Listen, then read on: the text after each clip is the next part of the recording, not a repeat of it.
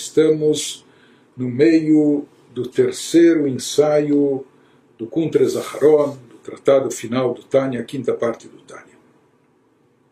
Quando o Alter estava nos conciliando passagens cabalísticas nos textos clássicos do Zohar ou dos escritos da Kabbalah luriânica sobre o efeito e o alcance.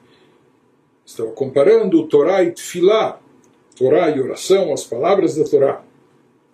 As palavras da oração, quando são feitas com Kavaná, na sua forma ideal, quando elas estão acompanhadas de intenção, da, da de, devida intenção e concentração, quando elas não têm uma intenção, não têm a intenção ideal, mas também não têm uma intenção negativa, ou quando elas estão mais do que vazias, quando elas têm, no caso do estudo da Torá, uma, uma intenção, uma motivação interesseira ou egoística, etc., que daí elas ficam presas aqui embaixo sem poder se elevar até que haja chuva, um arrependimento, um retorno. Mas no caso da Tfilá, nós vimos que, como há uma motivação básica de se dirigir, dirigir a Deus, de, de, de se comunicar e se vincular ao Criador, então, mesmo que haviam pensamentos vãos e fúteis durante a reza, isso é mais facilmente resgatado e recuperado. Através de uma reza que abranja, uma reza eh, completa, mesmo que composta de vários trechos em diferentes dias, mas que no final ela esteja completa na sua inspiração, na sua intenção, e dessa maneira ela pode elevar também aquelas rezas que faltou a devida intenção. Prossegue o Alter nos diz o Mashigatube Parshat Pikudei, aquilo que encontramos no Zoar, na porção de Pikudei, Gorakiatata, nos diz o Zohar que uma reza, lá no contexto do Zohar está tratando sobre uma reza sem a Kavaná, sem a intenção adequada, que ela é rejeitada e ela permanece naquilo que é chamado céu inferior, ela não consegue transpor as alturas celestiais. Mas aqui isso indica aparentemente que ela poderia se elevar pelo menos até esse nível que é chamado metaforicamente de céu inferior. Então parece que alguma elevação consegue se produzir, algum efeito espiritual conseguiria se produzir através da reza, mesmo quando desprovida de kavaná de intenção. Por outro lado, ele confronta isso com uma outra citação no Zohar, o Beparshat vai aquel mashma, em outro lugar, o que se subentende é e mila que decayeot salkinima ada virada de leila numa porção anterior, consta no Zoar, que somente se essa palavra da reza for uma palavra apropriada, como ela se torna apropriada quando ela foi inspirada por uma intenção adequada. Então, nesse caso, os anjos designados, eles vão subir com ela, com essa palavra da reza, para as atmosferas superiores, para a atmosfera do céu acima, etc.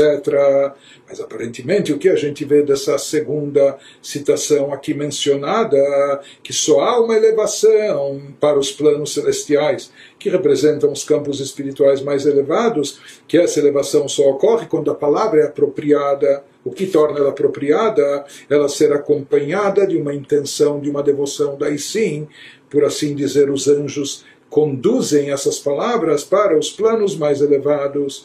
Então, mais uma vez aqui nós vemos aparentemente à primeira vista, né? citações que parecem contraditórias. Será, numa citação, aparentemente se imagina que mesmo palavras da Tfilá desprovidas de toda a Kavaná intenção, mas até algum nível básico celestial, elas chegam, parece que produz algum efeito. Mas na outra citação se fala que não, que elas não transpõem, eh, elas não, não, não se elevam para as esferas eh, celestiais e espirituais.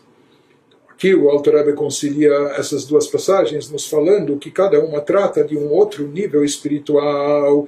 Ele vai nos dizer, na primeira passagem lá se diz que a palavra da reza, a palavra oca, sem kavaná, sem intenção, ela chega até o rekia tatá, na linguagem cabalística metafórica, que se refere lá ao Zohar, que ela atinge um nível do céu inferior. Já na segunda passagem, que ele diz que a palavra sem intenção da reza, ela não consegue transpor a vira deraquia de Leila, a atmosfera do céu superior. Ele nos fala que aqui está se tratando de dois níveis diferentes em termos de espiritualidade. Por isso, não há contradição, lokashamide. Não é, não é difícil de, de, de entender essas passagens quando a gente prestar atenção do que trata cada uma delas, do nível específico que cada uma se refere, Derekiatata, quando nós falamos da, do chamado céu firmamento inferior, Meinun Rekin Alma, isso se trata daqueles aspectos celestiais que governam sobre o mundo, que imperam sobre o mundo. Hen, eh, isso que se refere a Parshat Pikudei no Zohar, Hen de Malchut de Asiá, então, nessa linguagem metafórica, o que ele fala do céu inferior, ele está se referindo ao último atributo das dez sefirot, os atributos dos dez atributos divinos, o último dos dez atributos, conforme se encontra no último dos planos espirituais, chamado Asiá, o plano mundo da ação, mundo da ação ainda no plano espiritual, não o mundo físico material, mas aquilo que vai dar origem ao mundo físico imaterial, que é chamado o mundo da ação. Então, nesse mundo espiritual mais baixo, o mundo de Asiá, na Sefirá, no atributo mais baixo dele, que é a Sefirá de Malchut, sobre isso se refere aquilo que é chamado do céu inferior. Em outras palavras, o nível de Malchut de Asiá. Já aquilo que é mencionado no Zohar na outra passagem de Parshat Vayakel, Endezad Asiá, aquilo que ele se refere à atmosfera do, do céu superior, isso se refere, cabalisticamente falando, essa metáfora se refere a não a Malchut, mas as seis Sefirot que estão acima de Malchut, chamadas de Zeiranpin, conhecida, conhecidas pelo acróstico de Zó pequeno semblante, as sefirot, o resto, né, que é delas emana a vitalidade que chega até Malchut. שכתוב בעץ חיים שאר השמות פרק ג' גבזו דעשייה ינשם e ele reforça essa colocação, essa afirmação, trazendo uma referência dos escritos do Arizal que comprovam isso, que esse, esse nível, esse segundo nível mencionado no Zohar faz alusão não a Malchut de Asiá, mas sim a Sefirot superiores, então, portanto, aquilo que o Zohar nos diz, que a reza sem conteúdo, ela é rejeitada, de não se possibilita a sua elevação e ela permanece apenas no Rakia Tata'a, naquele céu inferior, etc., daqueles céus que estão sobre o mundo, que regem ou governam o mundo. Em outras palavras, ele nos diz que essa tefilá oca, ela chega até Malchut de Asiá. Até lá ela chega, até o nível mais baixo do plano mais baixo da espiritualidade. Porque mesmo que ele não se concentrou, afinal de contas, ele se pôs a rezar, ele, ele tinha a intenção de se comunicar e se vincular a Deus, e está, de fato, ele rezou, pelo menos... Eh, sua boca ele proferiu as palavras, mesmo que faltou a devida concentração e intenção. Então, até o nível mais baixo, do plano mais baixo, ele chega e isso atinge. Aquilo, na segunda passagem do Zohar, que fala já, se refere a sefirot mais elevadas daquele plano, Zeran Pindasiá, lá essa tefilá sem conteúdo, essa reza oca, sem concentração, não vai conseguir subir e se elevar. Hademashma Nicolá continua, o Terabim nos diz. Isso que à primeira vista a gente pensa, a gente subentende, Beparshat Pikudei, aquilo que parece demonstrado em uma, naquela passagem do Zohar. Egam Tfilah Psula Ola Adechal Arishon, Shemimeno Nidchet Lemata, Beubezad Ebriá. Existe, porém, uma outra citação no Zohar, da qual a gente pode inferir, ou até nós somos levados a concluir aparentemente, à primeira vista, que mesmo uma reza inapropriada, ou seja, sem intenção, ela sobe até a, a câmara, a primeira câmara, que de, e de lá ela é rechaçada e rejeitada, é, é levada de volta para baixo.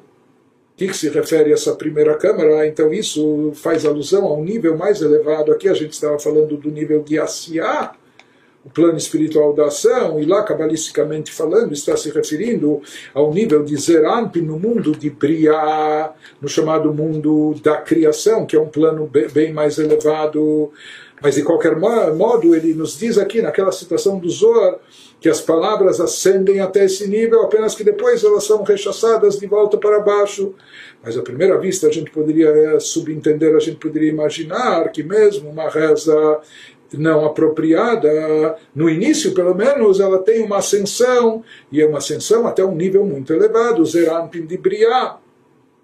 Apenas que depois ela não tem sustentação, não tem como se manter, já que ela não, não foi feita com kavaná, com intenção e devoção, ela não tem como se manter nesse nível e acaba voltando para baixo. Por outro lado, nós vimos no Zohar que não existe ascensão nenhuma. Uma outra passagem do Zohar se diz que absolutamente, não só que ela não sobe até Zerampin de Briá, nem, nem nesse nível de Briá, nem no nível inferior de Etzirá, e nem tampouco nesse nível, porque todos os níveis são correspondentes. As dez sefirot existem em cada um dos níveis da emanação, da criação, da formação, da ação, mas ele nos diz não só que não chega no nível da, da criação, nem tampouco no da, da formação, mas nem no nível da ação, nessa sefirot de Zerampi não se atinge. Então, o que significa aquela passagem que nos dá margem de entender, interpretar que de alguma forma ela toca, mesmo que depois volta rechaçada, no mundo de Briá. Então explica o Alter Rebbe também aqui não há dificuldade de entender isso se nós formos precisos e minuciosos na análise do texto.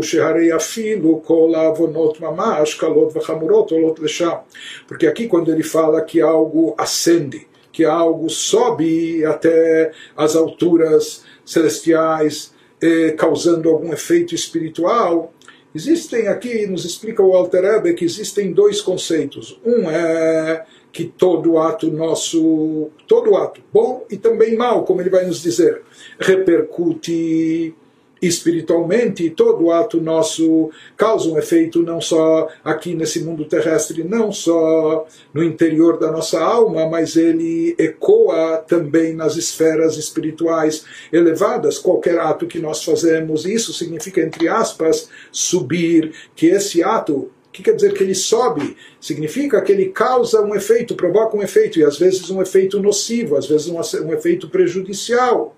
É? Mas isso significa que ele sobe, entre aspas, não é que ele se eleva, ele sobe produzindo um efeito proporcional à sua característica. Ele sobe, significa que ele afeta também nas alturas espirituais, ele produz um efeito nas esferas espirituais. Mas isso não significa que ele se eleva que isso é outra coisa. Então, isso que nos explica, nos esclarece o Alter Ebe, nós sabemos que até mesmo os pecados, Deus nos livre pecados e transgressões cometidas pela pessoa, sejam pecados mais leves, ou até mesmo os pecados mais graves, esses pecados também sobem, maneira de dizer, entre aspas. O que quer dizer sobem? Eles também produzem um efeito, um impacto nas alturas espirituais, um impacto nocivo prejudicial, negativo.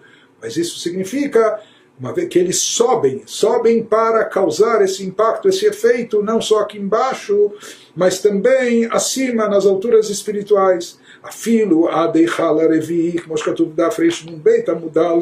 até os níveis mais elevados da espiritualidade, os nossos atos, eles sobem, causando e produzindo um efeito para o bem, ou contrário, então isso significa subir naquele contexto. Ela vadai she'ein mahut aliyot shavot.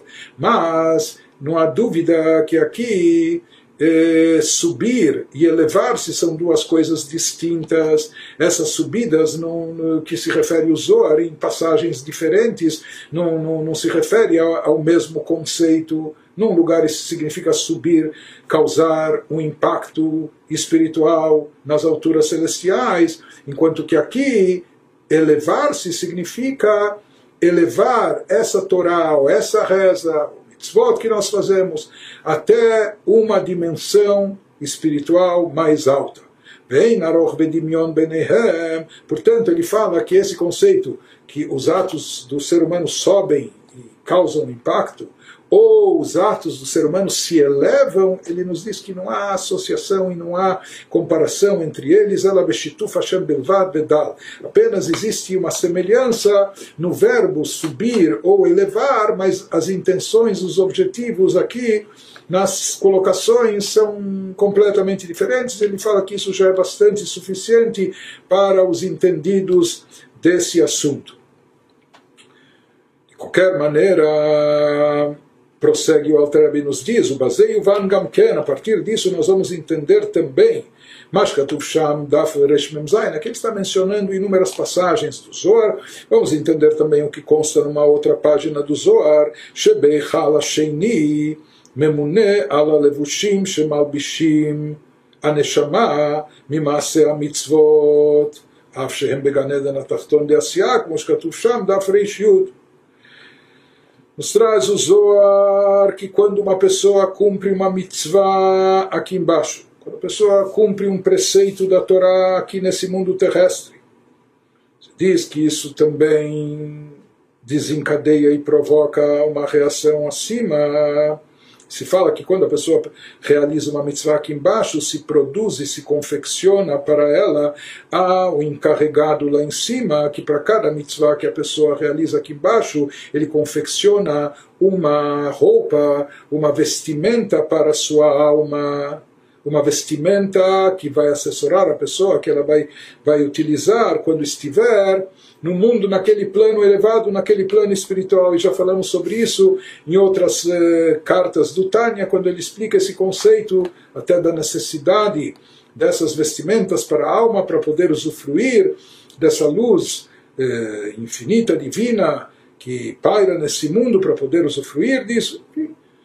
Se fala que o que produz essas vestimentas são as nossas mitzvot cada mitzvah que a pessoa faz aqui, então há, por assim dizer e chamar, como um anjo encarregado que ele produz uma vestimenta equiparada ou referente à mitzvah que a pessoa realizou aqui. Ele nos diz essas vestimentas com as quais a alma, essas roupa, roupagem, é, roupagem espiritual, mas chamadas entre aspas de vestimentas, que a alma se reveste delas através do cumprimento das mitzvot, isso se aplica ao Ganeden Atachton, onde as almas se utiliza, onde as almas se utilizam dessas vestimentas no chamado Ganeden inferior, no seu nível mais inferior de Ganeden paraíso, que se encontra ainda no plano espiritual de Asiá, do campo da ação. Mas na sequência, lá no Zohar, nós encontramos que mesmo no Ganeden Elion, mesmo no chamado paraíso superior, paraíso a nível superior, lá também tem que haver vestimentas, só que lá as vestimentas são mais elaboradas, por quê? Porque a revelação divina naquele plano é mais elevada, por isso a alma, por isso se requer, a alma necessita lá de vestimentas mais adequadas para poder captar e usufruir de uma revelação ainda maior. Porém, quando a alma tem ascensão, elevação até o Ganeden superior, e o que vai produzir essas vestimentas mais elaboradas não são apenas os atos das mitzvot, mas são as intenções que a pessoa teve ao cumprir a mitzvah, ou seja, para a alma poder se elevar até aquele plano mais alto, não basta apenas ela ter cumprido as mitzvot, mas é necessário que as mitzvot que ela fez, ela tenha feita, feito com a devida intenção, ou com devoção ou com tendo em conta o significado objetivo dessa mitzvah, se concentrando e etc. Né? Isso significa que aquilo que a pessoa investiu da, da, da, intenção e devoção, da vontade do seu coração ao cumprir as mitzvot, isso vai possibilitar que sua alma se eleve até o Ganeden Elion, até o paraíso superior, e, e através dessas intenções e elevadas através da devoção, etc., que a sua alma teve, e com isso vai se produzir as vestimentas que ela necessita naquele plano, as vestimentas adequadas para aquele plano mais elevado. Aqui ele nos pergunta, ele nos diz, uma vez que as vestimentas produzidas pelas mitzvot, estão no Ganeden aqui de Asiá, do plano mais baixo. Então ele, nos ele, ele aqui lança a pergunta como isso é compatível com essa outra citação, que existem vestimentas também nas câmaras superiores, chegando até no mundo de Briá. Que numa passagem dos Zor se fala que essas vestimentas são produzidas em Asiá. De qualquer maneira, mais uma vez nos diz o Altareb que isso nos leva a concluir que aqui se trata de, de níveis diferentes, que cada um dos textos está se referindo a um nível e categoria espiritual distinto. E aqui também é, existe algo em comum, que se fala de vestimentas para a alma no plano de Asiá, e se fala em vestimentas, mas são outros tipos de vestimentas, entre aspas, um outro tipo de roupagem que vigora e predomina no mundo de Briá, no mundo superior, no campo da. no chamado campo da criação, onde lá as vestimentas são derivadas não só dos atos, mas da kavaná, da intenção e devoção. Então são temas distintos e a cada um se aplica aquilo de específico a que ele se, a que ele se refere. Está se tratando do alcance, o Ganeden em Asiá, ainda no plano da ação, outro no da criação, que é bem, bem, mais elevado, e cada um depende, portanto, um depende das ações somente, enquanto que o outro requer esse, essa produção dessa roupagem, de, desse vestuário, isso exige também a kavaná, a intenção, a devoção, etc.